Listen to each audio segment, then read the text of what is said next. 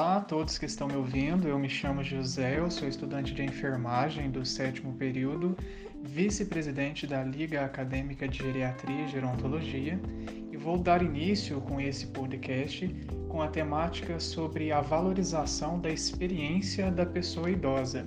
E hoje eu trouxe aqui, né, para conversar com a gente, contar um pouco da sua experiência, a minha avó, que se chama Dária que ela vai falar um pouco sobre a área da culinária, que é algo que sempre permeou aí a vida dela, durante todo o desenvolvimento, desde o início aí da sua adolescência.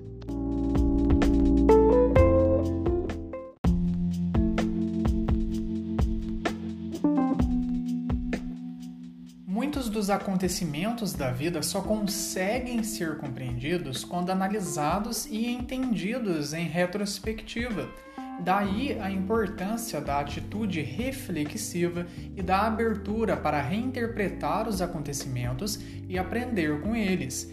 Nesse sentido, a valorização da experiência da pessoa idosa é muito importante. É preciso estarmos abertos e disponíveis para ajudarmos os idosos a recuperarem memórias de acontecimentos significativos e marcantes, o que pode resultar em aprendizado e melhoria da qualidade das relações interpessoais, além de ajudá-los a ter uma maior compreensão de suas próprias vidas e, consequentemente, maior percepção de bem-estar e qualidade de vida.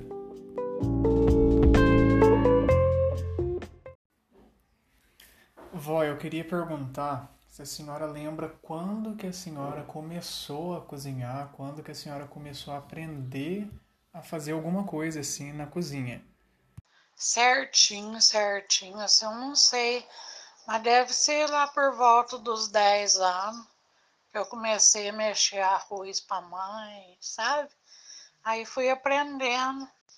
É, foi por volta dessa idade mesmo que eu comecei a ir pro fogão. Até às vezes eu não alcançava direito, eu punha um banquinho ou uma cadeira para mim ficar de joelho para alcançar direito na panela, para me mexer o arroz. Então a senhora foi aprendendo assim de maneira natural, né, vó? Começou aos poucos, mexendo o arroz, e aos poucos a senhora foi aprendendo. Quando se deu conta, já sabia fazer um tanto de coisa, né?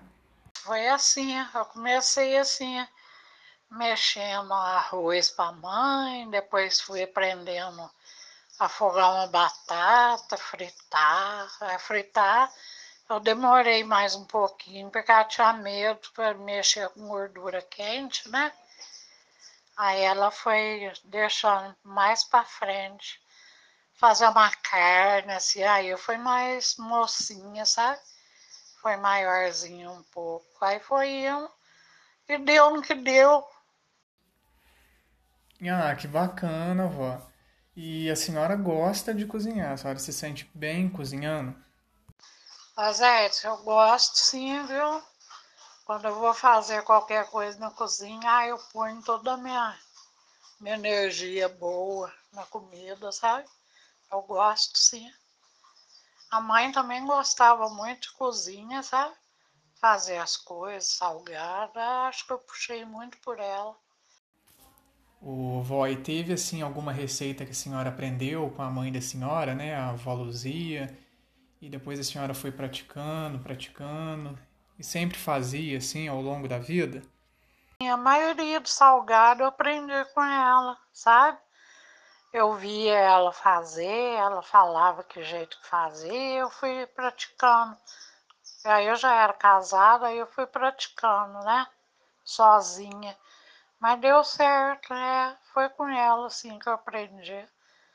Carne, essas carnes assadas, tudo eu aprendi. Tempero com ela, até como temperar a carne, como assar. Ah, foi tudo obra da Dona Luzia. Ah. Que bacana, né, vó?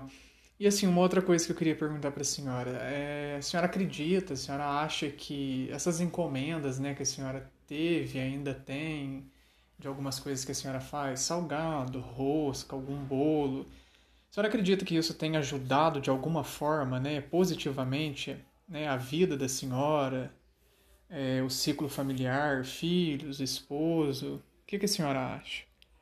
Eu, eu acho que ajudou e ajuda, assim, quando parece uma encomenda, assim, eu acho que ajuda, porque, olha pra você ver, aí eu faço a encomenda, né? Aí sobra, fica aqui em casa, a gente come, né? Eu guardo quando chega uma pessoa aqui, eu frito, a pessoa come. É bom, né? A pessoa saboreia aquilo, né? É muito gostoso sentir que a pessoa gostou. Vó, a senhora pode ter certeza que é muito bom ter sempre essas coisinhas esperando a gente quando a gente chega na casa da senhora. E uma das coisas que a senhora fazia, né, e ainda faz, que é muito gostoso, são aqueles docinhos de abóbora, de cortar. E aí eu queria que a senhora explicasse pra gente, assim, o modo de preparo desse docinho, pro pessoal saber como que ele é preparado. A senhora pode contar pra gente, vó, como que é? Zé, então vamos docinho de abóbora. Você corta a abóbora, a abóbora madura. Um prato de abóbora madura, um prato de açúcar fundo, põe lá no fogo para ferver, ferver, até aparecer o fundo da panela. Aí depois você vira numa tábua, numa forma e corta.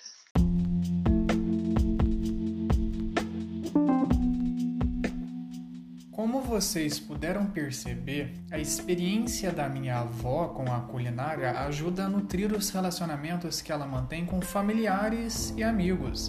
A comida tem o poder não apenas de alimentar, mas de ajudar a recuperar memórias e expressar sentimentos, o que pode melhorar o nosso bem-estar e a qualidade de vida.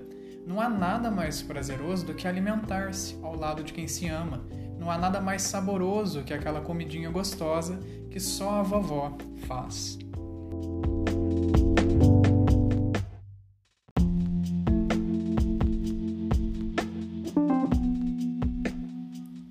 Primeiramente, eu gostaria de agradecer a minha avó, Dona Dária, ter topado participar, né, de responder aí todos os questionamentos que eu fui fazendo, que ela pôde compartilhar conosco a experiência dela nesse mundo, né, nesse universo da culinária.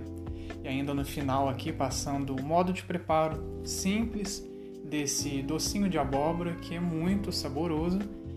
Então eu deixo aqui o meu muito obrigado, minha avó, e peço para que vocês que estão nos ouvindo continuem acompanhando as nossas postagens no perfil do Instagram, é lag.unifal, ficar por dentro de tudo que a gente vem preparando para vocês.